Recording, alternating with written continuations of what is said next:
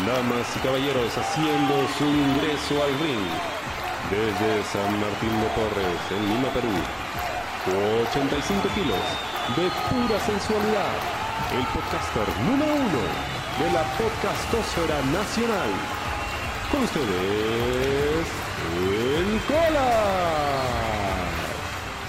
Anteriormente habías mencionado que tú te, te dedicabas a la docencia. Me habías contado eso también la docencia. ¿Cómo balanceas tu trabajo como docente y tu trabajo como luchador? Porque imagino que algunos alumnos tuyos saben que haces lucha, o sea, te han visto putear a la gente en redes.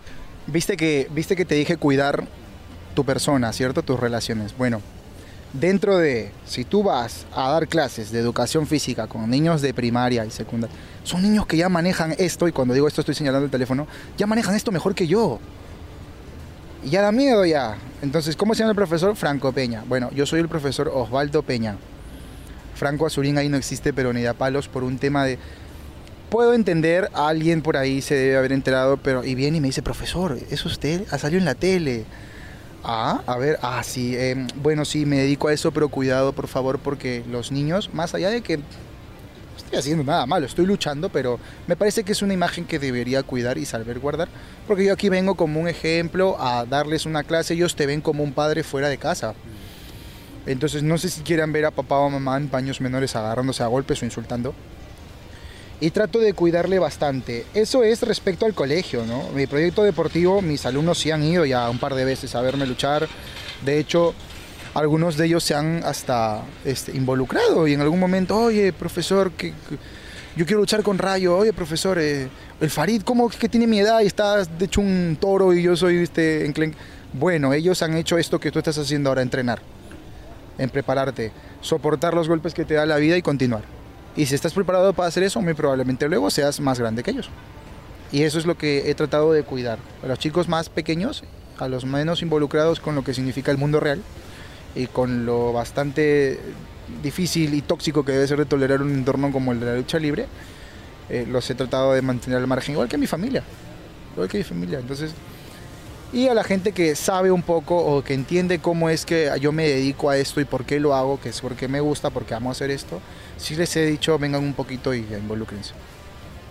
¿Cómo ha sido durante todos est- todo este tiempo, ¿no? Encerrado en pandemia, debe haber sido extremadamente complicado para ti, sobre todo porque, bueno, te tocaba enseñar a distancia esa vaina, y educación física, esa vaina debe ser imposible, pero sobre todo el mantenerte, ¿no? El, el entrenamiento, el, el conservar tu físico, porque cuando tú debutaste eras el luchador más atlético que teníamos en ese momento, el mejor prospecto atléticamente hablando, ¿no?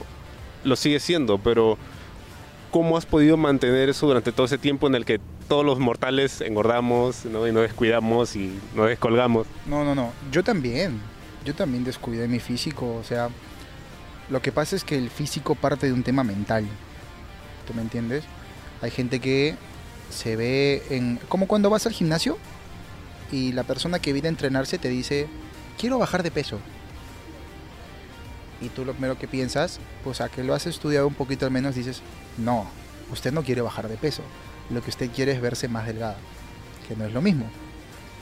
Yo quiero estar más voluminoso, pero quiero seguir pesando los 75 kilos que peso.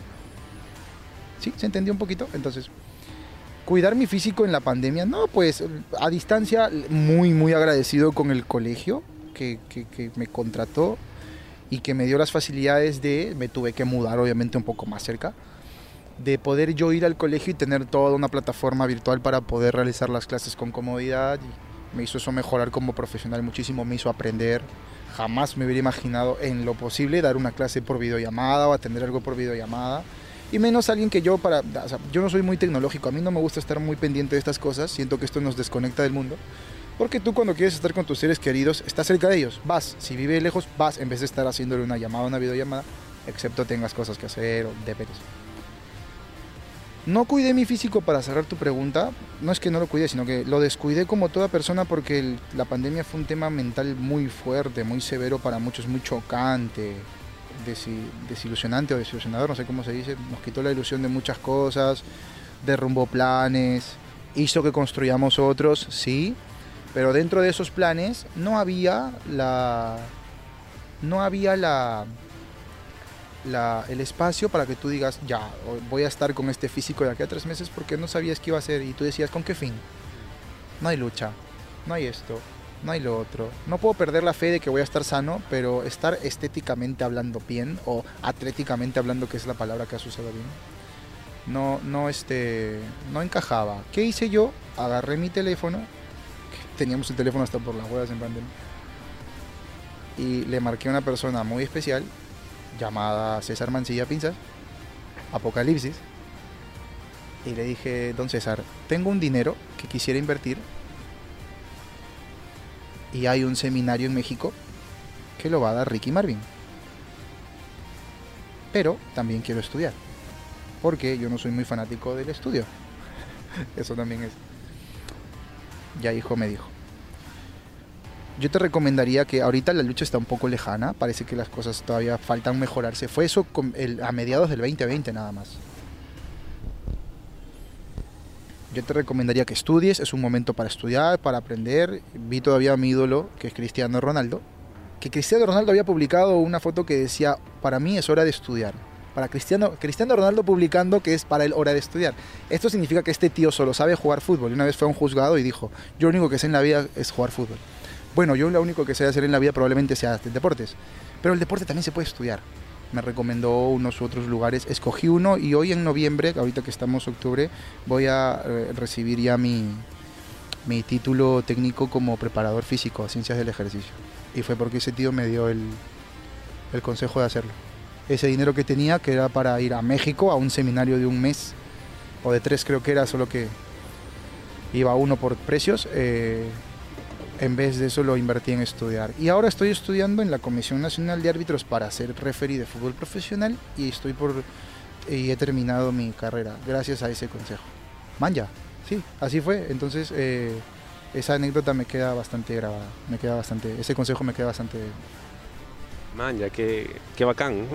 Sí, y, qué, y qué respeto por, por Apocalipsis. Ese tío es el, eh, creo que la mejor persona, si no una de las mejores, la mejor persona que me ha que me ha tocado conocer en la lucha. Preciso, oportuno con, con, los consejos. Lo que tú necesitas escuchar como consejo, lo puedes encontrar. Y si tú quieres realmente venir a aprender de lucha, de eso, tienes que juntarte con él. Y si deseas aprender de la vida también. Ahora entiendo por qué es el padre de todos. Probablemente estos consejos que me dio a mí se los debe haber dado también a otras personas.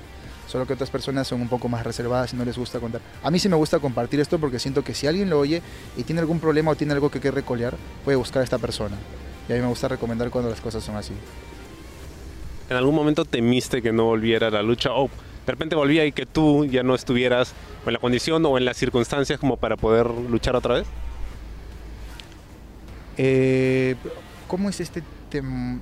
No, lo que pasa es que yo ya, yo no, no, es que asimilaba, sino yo dije, yo quiero ser luchador profesional y estoy asimilando desde ahorita que no lo voy a lograr estando solamente en el país. Entonces, si pasa de nuevo una pandemia, viendo yo, en Estados Unidos la lucha siguió de largo, en México la lucha siguió de largo. Esos en Japón me parece que con... son mucho más respetables los japoneses. Con protocolos y todo eso volvieron a retomar. Ahí quiero llegar. Si esos lugares no paran, que es donde está la meca, donde está el, prime, el, pináculo de esto, probablemente yo, si es que en Perú no llega, tendría que irme a otro lado. Y era como digo lo que estaba pensando hacer, pero, pero ocurrió esto.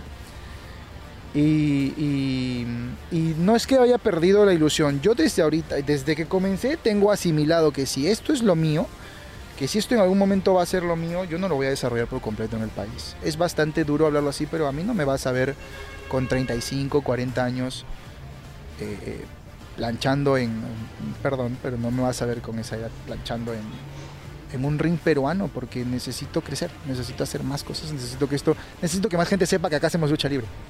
Para eso yo tengo que ir. Los mejores se tienen que ir. Para eso hay que prepararse. Que es lo más duro, ¿no? Precisamente necesitas de los mejores aquí, pero precisamente para que sean mejores se tienen que ir. Hace un rato hablabas acerca de que no eras muy, digamos, amigable con la tecnología y estuviste también en el concierto de Guns N' Roses y hablabas del público peruano y de cómo se la pasaban grabando, ¿no? Y, y que es algo que no, siempre me acuerdo de un concierto de Sugar Ray, había un tipo grabando a dos manos, con dos celulares al mismo tiempo. ¿Por qué? Una de dos. O va, a o piratear el concierto y lo va a vender luego en dos discos, o es un idiota. ¿o? ¿Cómo pagas tu boleto y no haces de la fiesta tuya? Esos idiotas que van al concierto, o van a un concierto X, grupo 5, pagan su entrada. Pagas tu entrada, mira, pagas. Gastas tu dinero y están al costado del parlante ahí. Y lo peor de todo, se quedan hasta las 4 o 5 de la mañana y salen, "Eh, está chévere. No ha bailado nada. ¿Para qué? Vas a, un, vas a un show de lucha. Lo mismo. Lo mismo. No me refiero al hecho de grabar. Puedes grabar porque estás ahí, quieres registrar que has estado ahí, quieres llevarte un recuerdo, pero disfruta, grata, grita, perdón, salta, lleva tu pancarta, insulta, o sea, sin pasarte, escupe, ladra, no sé, lo que quieras, pero de eso se trata. Esto es un show, es un espectáculo y tú tienes que disfrutar, porque eso es lo que a mí me inyecta más adrenalina para seguir performando. Se venía a grabar, hermano, a dos cámaras, no me jodas. No me jodas. Nosotros, acá ocurre, en otros países no tanto, me consta. Veo videos, examino públicos, o el público de Chile, no, no vas a ir a hacer un- dos cositas porque el argentino no sabe mucho de lucha, pero las pocas veces que he visto también. Entonces, y así sucesivamente, el brasileño no sé, boliviano no sé, y ahí si quieres ir más allá, puertorriqueño, mexicano, ¿no? Eh, eh, tienes que examinar tus públicos porque tú al fin te, te, te abocas a eso. Y acá el público peruano es mediocre, mediocres, mediocres todos. Estuviste en el concierto de Guns N' Roses. ¿Ha sido el mejor concierto en el que has estado? ¿El que más has disfrutado? No, el concierto, el mejor concierto en el que he estado ha sido también este año, ha sido el de Kiss. Guns N' Roses es una banda que te va a mostrar, mira, mira, mira cómo es la relación. Música pura. Y tiene música hasta por los cuernos para... para- Kiss es parafernalia, es show, es espectáculo. Y eso es lo mío. Entonces cuando tú ves un demonio bajando de lo alto del escenario y bote, escupe fuego, esa huevada es lo mío. No quiero decir, son mis dos bandas favoritas, me ayudaron muchísimo. Tuve tanto tiempo hasta para examinar las letras de sus canciones. Hay canciones que tienen mucho que ver con lo que uno a veces en la vida ocurre. Pero mi, mi figura, mi forma es más tirada a la de X. Toda una figura, todo un eh, emblema, toda una imagen. Y esa imagen es todo un show completo que tú dices, ¡eh, mierda, qué bacán! Y no solamente escuchas la música, sino que ves el espectáculo. Eso soy yo. Por eso el concierto de Kiss, que fue en mayo, el 5 o 4 de mayo, fue para mí mejor que el de Guns. Fui a los dos de Guns, el del 2016 y el de ahora, que son de puta madre ambos. Soy muy fanático, me gustan muchas, muchas canciones del setlist, pero el concierto, el concierto más chévere al que he asistido hasta ahora es el de Kiss, ahora en, eh, hace unos meses.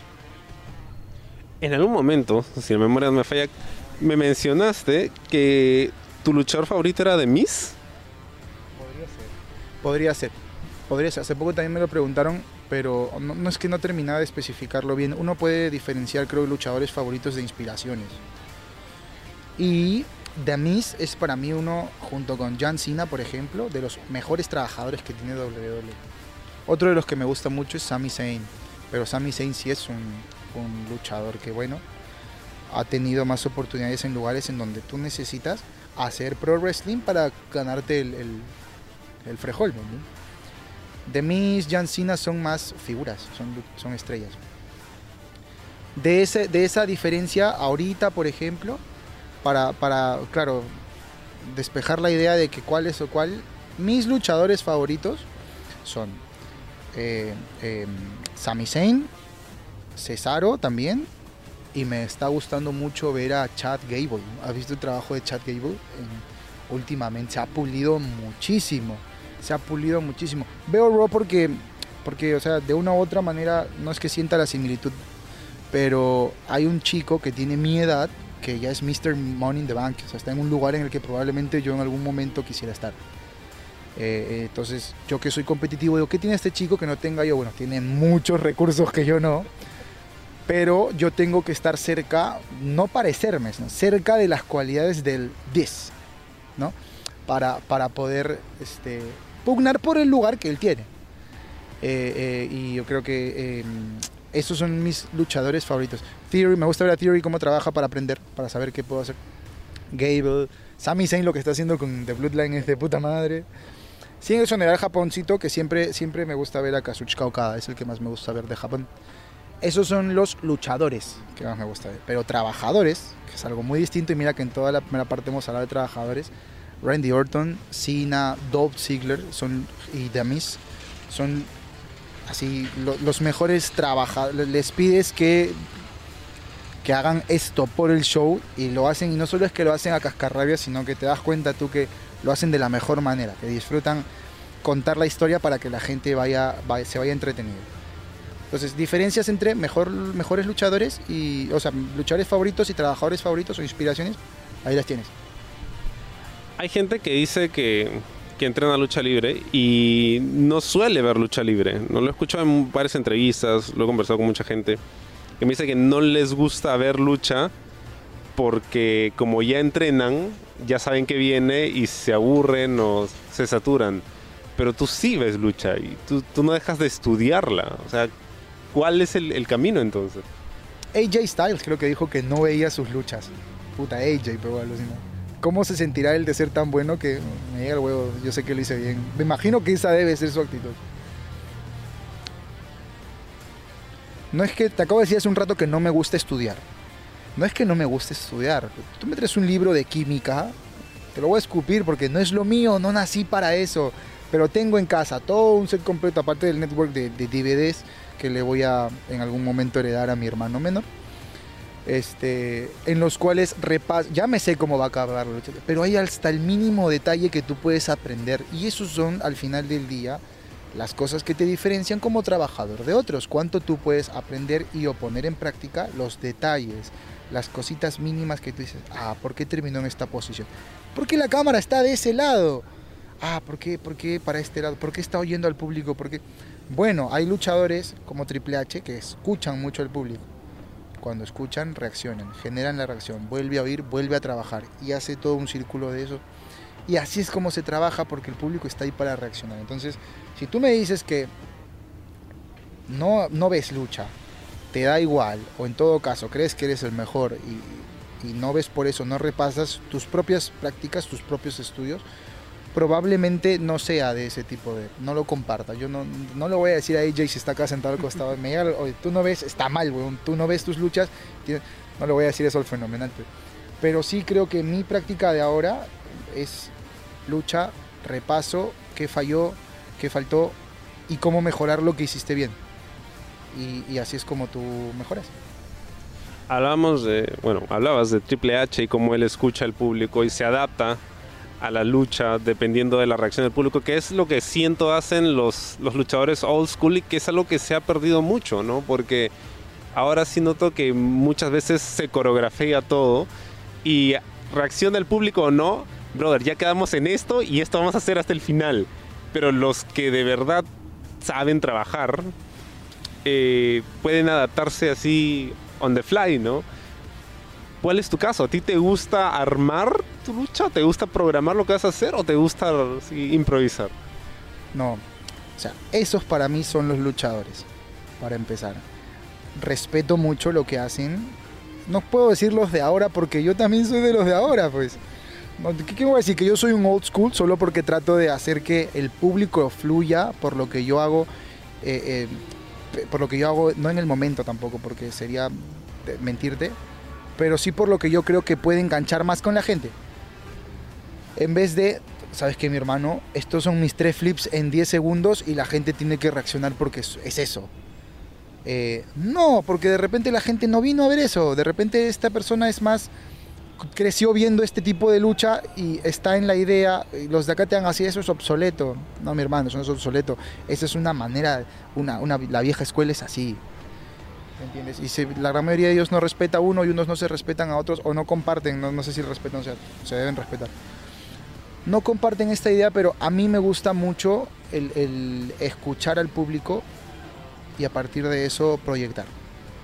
Y eso no se hace con una orquesta de cosas que tú haces. Eso se hace con lo que creo yo más importante cuando tú haces una lucha y otra vez rompemos el kayfabe, que es- no es memorizarte la lucha y luego ir a proyectarla, sino vamos paso a paso, bailamos, público reacciona, volvemos a bailar, público no reaccionó, hagamos algo más para que reaccione en el momento.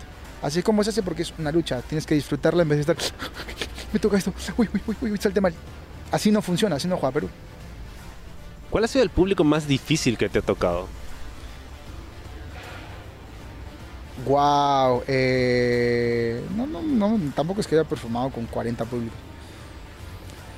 El del Viva México, por su, por su minoría y por su... eh, sí, yo creo que Apo también, que hace poco fue a México, nos contó de que allá sus estructuras son distintas, de hecho no las hay.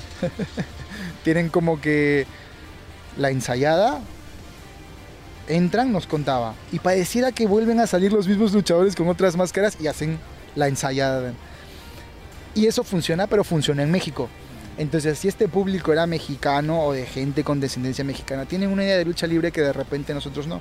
Nosotros estoy más que seguro, en un 80 o 75% tiramos a lo, a lo, este, a lo americano y el otro 25 intenta hacer puro resu, ¿no? Intenta.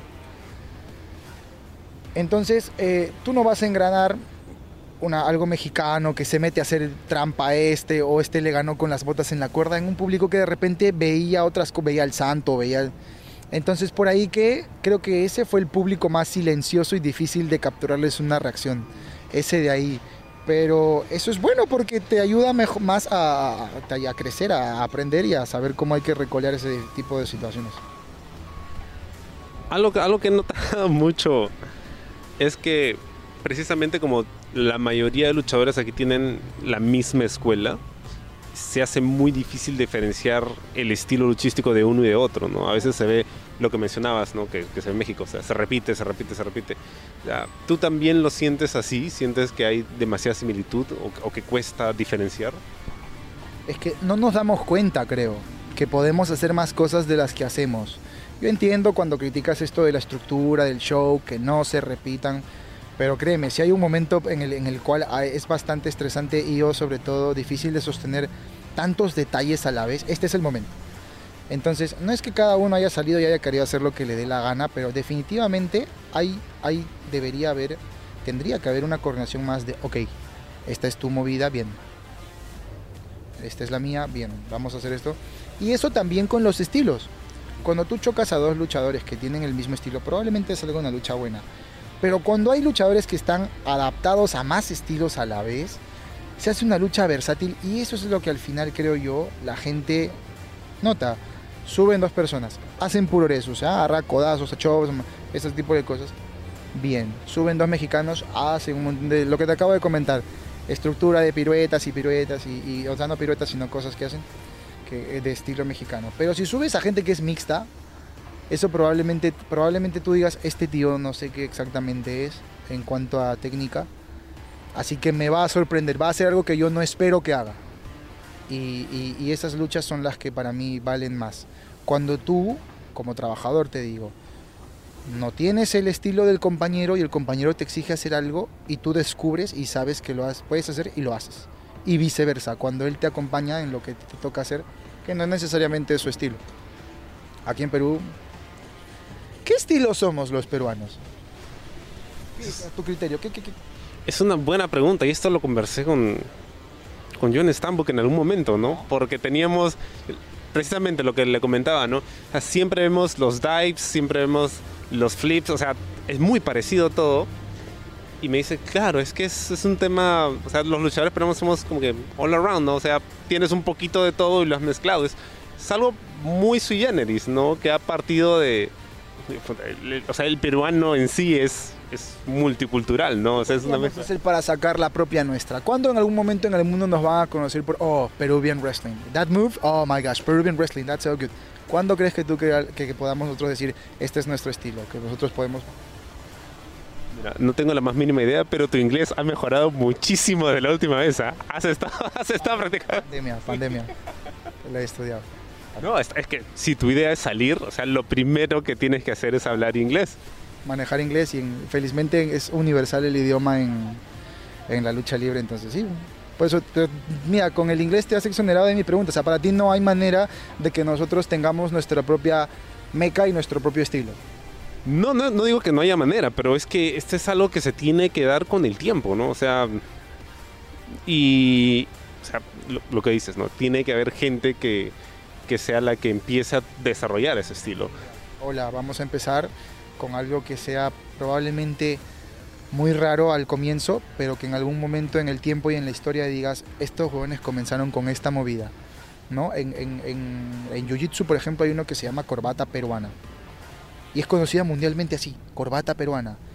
La cazadora, en inglés, ¿cómo la dices? ¿Sabes? Cazadora. ¿Viste que mi inglés mejoró? Cuando tú le dices a un americano, con Tom Fulton fue o con Mitch Ryder, la última, no recuerdo. Este, this move that you, get the legs here and oh, cazadora. Ah, exactamente. No la conocen de otra manera. Entonces, ¿eh, ¿por qué? Porque es en México y ha sido hecho en, castellano. Entonces, ¿cuándo nosotros vamos a tener la peruana esto, el peruano esto, el peruvian esto? Hay que, hay que tomar igual, como con muchas cosas, la bandera y decir, vamos a empezar a hacer esto en algún momento no habría que exa examinar movidas y decir qué le falta a esta movida o cómo podría yo darle génesis a mi nueva movida. Eso es lo bacán de la lucha, ¿no? Que es como plastilina, o sea, puedes hacer muchas Chao. cosas. Chao, chao, sayonara, puedes hacer lo que te dé la gana y probablemente si lo haces de forma estética y o repetitiva, en algún momento lo van a hacer, ¿no? Hasta ahorita lo único que tenemos es la mejor movida en la historia de la lucha libre peruana. El codazo de ¿Por qué te ríes? Es lo único peruano que tenemos y es un y es una movida que tú fallas. Y puede ser conocido mundialmente hablando así, weón. Tú dices, ah, se viene esta huevada que hizo un idiota en Perú que se cayó de verdad y que de ahí lo, lo hizo su su su, ¿cómo? su, su movida, su signature move. Eso. No, y hasta el signo lo estás pronunciando, ¿Viste? pero... Bacán, weón. Eso, se- eso que ha hecho Da Vinci es un inicio, es, es, es un pionero de lo que podemos hacer. Es verdad. No, no, no, no, o sea, no me río de mí, me estoy riendo de lo bien que has pronunciado Signature Move. está buenísimo. No, está buenísimo, está buenísimo. La diferencia que hace en tres años. Avanzas, creces, aprendes, practicas, eh, claro. La, la edad es un número, pero lo- los años creo que también, pero lo, lo que te, lo que te suma y lo que te resta el aprender es bastante gratificante. Bueno, hemos hablado de estilos de lucha libre. Eh, hablemos de estipulaciones, ¿no? Porque creo que se están animando a hacer más cosas con eso también. Han hecho tres veces en el año, creo, la gente trae las armas. La gente ya no quiere traer armas, hermano, haz tus armas tú. Ahí en, en Cava con, con- se, se pusieron el overall y me trajeron una mesa y me trajeron una escalera y no... Sacaron creo que hasta el tachón de basura. Mm, ¿Me entiendes? Traer las armas, hermano. Ah, y encima las traigo. Un chico trajo lim- eh, eh, con... eh, ¿Cuál fue? Creo que cero con cava. ¿Quiénes hicieron al comienzo? El público trae las armas. Cero con cava. Y un chico trajo limón con sal y no lo usaron. Otro trajo chinches, no lo usaron. Palos de Kendo, nomás Yo traje mi dildo y Que no- son hechos, no lo usaron, ¿me entiendes? No lo usaron. No lo usaron. Hay un chico trajo palos de Kendo hechos con, sorbetes. Ese se usa. ¿Para qué hacen si, si tienen miedo? No hagan, entonces, muchachos. Y den una lucha buena, déjense de joder. Pues el público no venía, pues. Que es, es también un muy buen argumento porque es que son tantas cosas que he notado que creo que cuando es lo que pasa con WWE, ¿no? Siempre cuando, cuando están, no, pero cuando están en su peor momento es cuando se atreven a hacer cosas y sale bien. Cuando se les quedó el avión en Arabia Saudita y no tenían gente, suban a NXT, ¿no? Y salió el show del año, ¿no? Lo mismo creo que ha estado pasando en Gladiadores. De repente baja el público, la gente se lesiona y de repente, "Eh, vamos a hacer otras cosas, ¿no? Y parece mentira, ¿no? Pero la gente sí reacciona a las historias. No importa que pidan sangre. Pero si tú le cuentas una buena historia, van a regresar. en la carencia, en la carencia, dando el... No, no es así necesariamente, pero nadie sabe lo que tiene hasta que lo podría perder o lo pierde. Pero en la carencia es cuando tú te arriesgas más. Y, no, no, es, no es agarrártela con gladiadores ni nada por el estilo. Yo creo que cualquier, cualquier proyecto que tú haces, recién te arriesgas cuando dices, uy, mi producto está empezando a fallar. No lo están empezando a consumir. Pero en la lucha libre acabamos de hablar de estilos. Hay 70 mil este, mm, movidas, 70 mil. Y en las estipulaciones hay 70 mil estipulaciones. Acaban de hacer una lucha callejera surquillana. Y ya le han dado un tono de tú dices, ah, mierda. Estos se sacaron la mierda e hicieron algo que es callejero, se sacaron la puta madre. Como... La próxima lucha callejera surquillana no puede ser esquiva de ese nivel. Entonces, así igualito tenemos que hacer con cada cosa para encontrar la originalidad. Mira, te lo dice alguien que posa como Randy Orton. ¿ah? Te lo dice, tenemos que ser originales. ¿Me entiendes? Pero, pero, pero para empezar, Así, así es como se empieza, con, con detalles así. ¿Hay alguna eh, estipulación que tú has dicho, creo que esta podría ser la mía? Sí, el I quit match. El I quit match es mía. A mí no me... Una cosa es tapear, te están ahogando, te están luxando el, tobillo y te duele, pero otra cosa es que te hagan decirlo. Para mí, ¿ah? Una cosa es lo que haces con las manos y otra cosa. Tú puedes ir con las manos, ah, estaba tapeando porque intentaba arañar. Me dejo entender si quieres contar la historia estúpida. Pero a ver que me hagan decir a mí, yo me rindo. Que me hagan decir, que me hagan decir entre un micrófono frente a tantas personas, yo me rindo, yo me doy por vencido. Mm, mm. No, esa es mi estipulación. Y ahí es donde tú desnudas a qué tan fuerte es una persona. En cuánto puedes soportar. Y después de lo que. Porque nadie sabe lo, que a cada uno le ha tocado vivir, pero como nadie sabe lo que a mí me ha tocado vivir, probablemente esa sea mi estipulación. A donde quiera que vaya. ¿Quieres demostrar que tanto valgo? Dame I quit match. Ahí te voy a mostrar qué tanto soporto. Man, De pronto empiezan a, a fluir los jugos creativos, ¿no? Para- Sí te veo de... ¿Por qué no tienes tu empresa? Invierte. Alguna vez lo pensé y alguien me dije, no, ¿para qué vas a invertir en lucha libre? Vas a perder tu plata. No, no la vas a perder. No la vas a perder porque esto te gusta. Esto te gusta. Vamos a tener un seminario de Ricky Marvin en unas semanas y barato no sale. ¿Y tú vas a decir voy a perder mi plata? No. Con un show de lucha es exactamente lo mismo. Yo creo que si a ti te gusta hacerlo, mi hermano, te acabas de comprar, bueno, tú un agua, ¿no? Yo una bebida. Y tú dices que es azúcar, me va a hacer mal. Esto te gusta, estás, estás dándole un gusto a tu vida, a tu, a tu, a tu vivir. Entonces, lo mismo es con la lucha libre.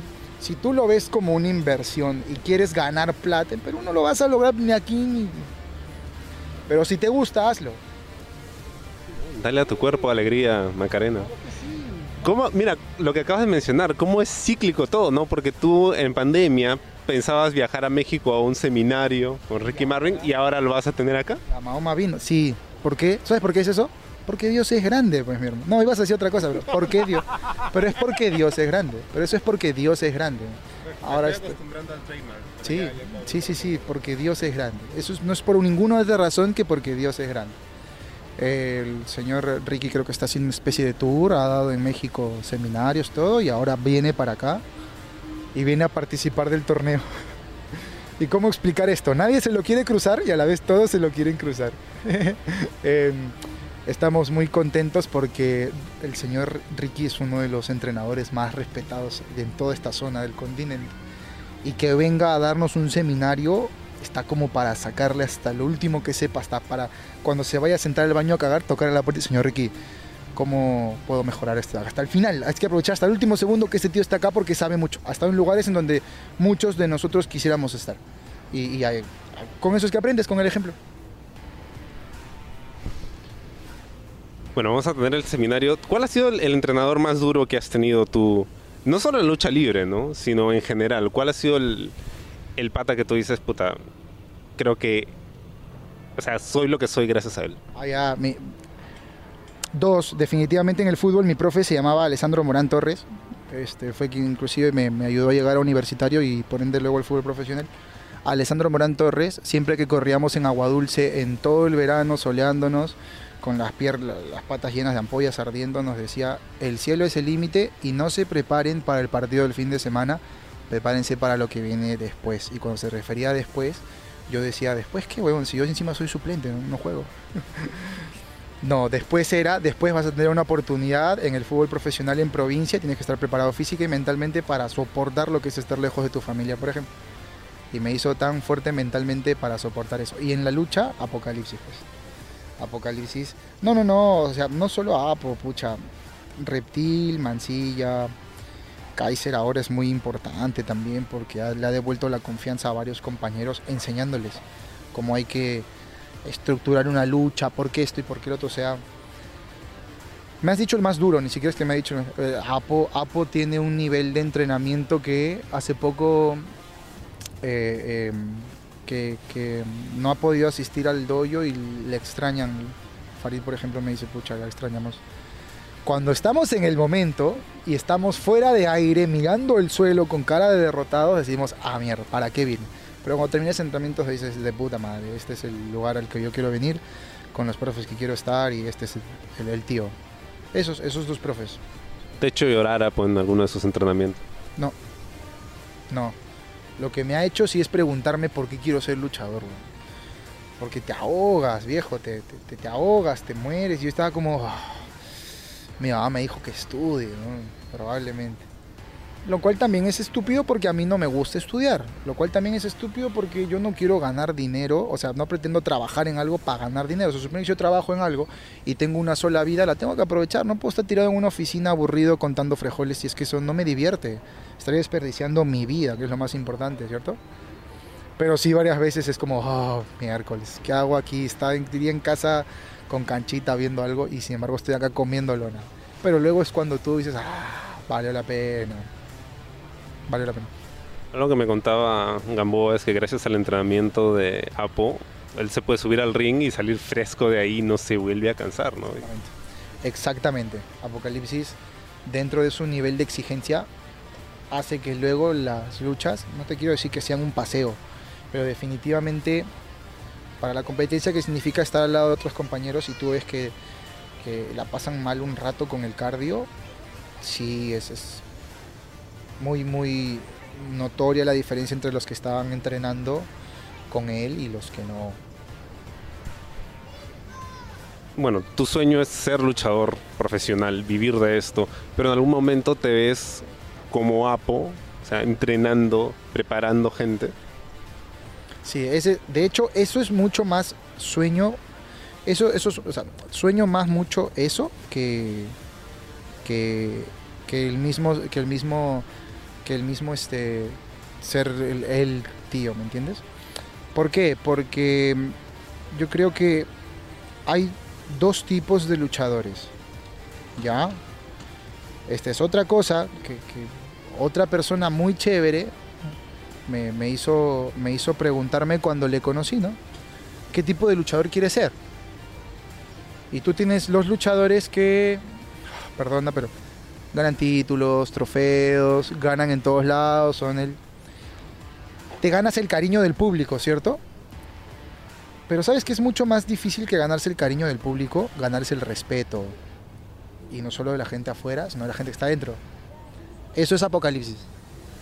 ¿Y por qué yo quisiera ser como él, o en todo caso ser lo que significa él hoy para la lucha? Porque es, tiene muchas cosas en las que creo que se parece a lo que yo soy, no de joven, porque yo no sé cómo ha sido el de joven, pero sí en lo que quisiera ser a futuro. Y él sabe que no necesariamente es el mejor luchador del show, o el más vistoso, o el más ganador, o el que más trofeos o títulos alzó, pero sí es la persona más respetada, es la más querida. Y eso es algo que no tiene precio porque hasta el día en que él deje de existir y después la gente lo va a recordar por eso. Tú no vas a recordar a, no sé, a John Cena por- porque es 16 veces campeón. Pero luego ves al Undertaker y dices, este tío es el jefe del camarín, este tío es el que le dio tal y tal consejo a tal persona y hoy por hoy todas esas personas son eso gracias a él. Y lo recuerdas al final. Por eso y para mí una cosa vale muchísimo más que la otra. Trofeos, títulos en, un espectáculo, eso es, es un control remoto que te pasas para ver quién cambia, qué, qué- canal se te antoja cambiar. Pero el respeto, el, el- aprecio del trabajador y del fanático, eso no. Eso no lo tiene cualquiera. De hecho, yo creo que en Perú solo lo tiene él. No, de hecho, viéndolo hacer su chamba como entrenador y el nivel de exigencia que demanda de alguien, sí, o sea, claro, en ese momento, como dices, te quieres morir, ¿no? Pero, pero precisamente eso es lo que a veces hace falta, ¿no? Que alguien te presione, porque si no, nunca sales de, de donde estás. Y hablando de salir de donde estás, ahora, bueno, ya tienes esta posición de relevancia, de repente te has vuelto uno de los personajes más importantes. No, o sea, pu- puedes hacerme las caras que quieras, ¿ah? pero eso te lo digo yo desde el público. Y ya no estás solo, ahora estás trabajando con TVK, con un manager, bueno, se supone que es tu manager, ¿no? Es tu, tu advocate, ¿no? Como a, a lo Paul Heyman. ¿Cómo, ¿Cómo te sientes con esta dinámica de trabajar con alguien más, ¿no? Y ya no estar solo. Franco buscaba o encuentra la idea de que para él exigir un cambio tiene que primero ser el ejemplo él. Y si en su camino le van a poner gente que no está en la misma idea probablemente tenga dos opciones. O exonerarse y dejar que esta persona haga lo que quieran, o si tienes la oportunidad de sacarle la mierda, darle una lección y efectivamente a partir de eso hacerle cambiar, lo logres. Para hacer que el cambio, que este cambio que necesitamos, se siga generando. TVK encaja en eso. Porque no es que sale y de nuevo con el camino a la victoria y este registro que teníamos todos de él en Imperio, sino es que sale y hace algo que es fructífero, a mi criterio, para que la lucha siga mejorando. Da una lección. No estás en la misma idea, ¡pum! Batazo. No quieres mejorar, ¡pum! Batazo. Das una buena lucha, felicidades, pero batazo. Sigue así. ya no te va a tocar trabajar con nosotros. Entonces, dentro de ese aspecto, dentro de esa idea, TVK encaja muy bien porque está buscando lo mismo que yo. Que el plan victoria sea que al final ganemos todos.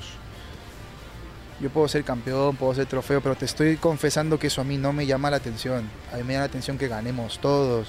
Que algún día salgas y, ¡ay, mira, está Franco entrevistándole una foto! Franco, te veo, gracias por tu mensaje porque me ha hecho cambiar. Eso es más importante que estarse, no sé, cagando de risa porque tienes una apoyada bailable de luchística cada fin de semana y vienes porque te da la gana, porque tienes tiempo. Por eso es que TVK encaja muy bien. Me encanta cómo estabas feliz, riendo y de repente te cambia el chip, cambia la postura, cambia la forma de hablar. Brother, estás all in con el personaje, me encanta eso. Y se, y se te siente más cómodo como performer también. Yo recuerdo que cuando te vi en GLL, en ese show, claro, en el último show de GLL, cuando la gente reacciona contigo y te das cuenta de que, oye, sí, o sea, ahí está, o sea, la conexión está ahí, solo faltaba ajustar algo, ¿no? Y finalmente lo haces y de repente es como que ya, o sea, este es Franco, ¿no? Azurín. Y, y de pronto, sí, pues, no, sé si, si la barrera mental la ponían, eh, digamos, tomando las decisiones acerca de con quién llevar a su personaje o si las ponía él, ¿no? Y de repente parece que nada de eso está. Y, ahora es cuando la lucha libre se pone más emocionante porque, pucha, las posibilidades son infinitas. Eso es lo bacán de este mundo, que tú puedes, o sea, esta es una ventana, es una puerta en la cual cualquiera podría decir, yo aquí desahogo mis penas, desahogo mi... Bueno, si te toca desahogar tu ego, dilo también. Te acabo de decir desde el comienzo de la entrevista, este soy yo. A mí me gusta competir. Si me pones a alguien mediocre, probablemente tenga que arrasar, tenga que demostrarte qué tan mediocre es esta persona al lado mío porque a mí me cuesta 20, 24/7. Eh, y dentro de la lucha libre las posibilidades, no sé si sean infinitas. Yo creo que todo tiene un tope. Tu carácter como trabajador tiene un tope. Tu personalidad tiene un tope. A veces te lo puedes pasar y ni siquiera te das cuenta. Y por ende las eh, capacidades, el carácter y la salud del compañero también tiene un tope. Entonces yo por eso no sé, a mí me dicen, en la lucha libre se puede hacer lo que sea. No, mi hermano, no se puede hacer lo que sea. No, no creo que se pueda hacer lo que sea así por así. Hay que tener un respeto por el compañero que de repente ve en lo que tú ves una oportunidad de hacer lo que sea, él ve algo que no está bien correcto, o no está hecho, mejor dicho, correctamente. Que puede ser lo que está ocurriendo ahora, pero yo no te lo voy a decir. ¿Cierto? Porque sería unprofessional. Pero sí creo que hay muchas, muchas eh, posibilidades de darle a la gente reacciones distintas pero no estas básicas que tiene el público de mierda que tenemos, sino reacciones legítimas, que ellos se sorprendan realmente por algo y que digan, ah, te odio, pero te odio de verdad, no sé por qué, pero te odio de verdad. Puta, te amo porque, pero te amo, hoy me nace, está acá, amarte, me hace, se nota que te quiero, se nota así bien. A ti te odio porque, no sé, no sé, no te conozco, no sé quién es, pero te odio, güey. Eso es más bacán que las infinidades. Imaginemos que por esas cosas del destino, cae un meteorito y se acaba el mundo y ya no puedes luchar. ¿Cuál es esa medalla de honor que te llevas al otro mundo así con, con orgullo? Estamos hablando de lucha. Ah, ya, que nunca en Perú se ha producido un prospecto como Franco Azurín. hemos tenido wrestlers puros que han llegado a Japón, hemos tenido wrestlers muy buenos que han llegado a México y a distintos países, también Estados Unidos creo, no sé. Pero yo creo que, y he podido examinar porque he tenido tiempo para estudiar, que no hay un prospecto como Franco en esa figura completa que se necesita para ser luchador. No estoy diciendo con esto que... En realidad sí lo estoy diciendo, ¿ya? Me, me llega el huevo todo, de verdad. No tienen uno con la talla, con la cara, con el performance, con el carisma, con todas las cosas que se necesitan para ser luchador y que este tiene, pero no tiene esto. Este otro tiene, pero no tiene esto. Yo tengo todo. ¿Que no crees? Que tengo No, no, digo, no he dicho Ah, que no creo. No, no he dicho que no. No, no, en silencio pensando. no, es que simplemente, o sea, te, te invita a la reflexión lo que acabas de decir. O sea, no, no es que. en otro luchador que tú digas, no, este WWE sí, este a AEW sí, este a México sí, este a Japón sí, güey. Sí, probablemente. ¿Qué, ¿No crees que puedo llegar a Japón? No, yo no he dicho que no puedas llegar a Japón. Una cara de despectiva porque tu ego, tu ego analista no te permite, como a toda la gente que a veces va a vernos al show, decir, a este bon lo odio porque probablemente este bon posa como Randy Orton y se parece a él. Y yo cuando posaba no me parecía a Orton. Pero yo no quiero parecerme a Orton. ¿no? Detrás de eso hay otra, todo un tema. ¿De por qué? Porque para empezar no está inspirado en Orton. la- la- no está inspirado en Orton. Pero este bon hace esta movida y a mí no me queda bien. Este on habla de tal manera que le queda así y yo hablé así también, pero no me quedó bien. Entonces a mí me queda probablemente bien todo lo que haga. Y a otras personas no. A otros trabajadores, a otros compañeros no. Bueno, hay un torneo ahora en noviembre y vamos a ver pues si efectivamente eres el... de- hay todo tipo de trabajadores, hay todo tipo de compañeros. Vamos a ver qué toca. Vamos a ver si de verdad eres el, el total package. De- ¿Dónde te Pues, puede... ego, tu ego no está permitiendo aceptar, aceptar que soy el, el paquete completo. Pero puedes decirme entonces qué me hace falta y yo lo asumo y te digo sí, me falta esto, entonces voy a trabajarlo para hacer el total package, no para convencerte a ti, sino para tener más armas que hagan que Azurín sea más completo. Bueno, a mi parecer lo único que te faltaba era el inglés y creo que ya subsanaste esa, esa carencia. Pero acá hablamos español. Si quieres que me vaya, dices. No, pero sí, o sea, tenemos que pensar en el futuro, ¿no? O sea, si te vas a quedar aquí toda la vida, español, no, obviamente, ¿no? Pero ya pues, No, no hay manera. ¿dónde te puede encontrar la gente, Franco? ¿Dónde puede seguirte? ¿Dónde puede gozar de tu perfección? Hay un perfil en Instagram que es arroba franco-azurín, que debajo dice Filipenses capítulo 4, eh, versículo 13, que significa en la Biblia todo lo puedo en Cristo que me fortalece. También hay un hashtag debajo que dice que Dios es grande, porque siempre decimos eso. Y, y, mm, nada más, los demás son familiares y mi familia eso es para mí. Y antes de, de cerrar, sí hay algo que quería preguntarte. Cuando, cuando hice la pregunta final acerca de cuál era tu medalla de honor, parece que te brillaron los ojos y es algo que no necesariamente estaba relacionado con la lucha libre. Algo vino a tu mente. Claro, actualmente la gente no lo ve. Eh, es eso, weón, que soy el mejor. Soy al fin, no es que al fin, sino... eh, sí, al fin, al fin me he animado a decirlo. Es que sé, tú mediante mis ojos has visto lo que yo eh, dibujo en- mentalmente de que he tenido que pasar para llegar acá. Que he tenido que pasar para volver a hacer esto. Entonces, desde antes, muy probablemente en el fondo pensaba que podía ser el mejor. Y ahora no, ahora sé que lo soy. Y, no tengo miedo ni a decirlo, ni a esconderlo, ni a, ni a mucho menos demostrarlo, porque bueno fuera que te lo diga y luego no lo justifique, ¿no? En, en lo que importa que es adentro del ring. Pero me brillan los ojos porque sé lo que he pasado.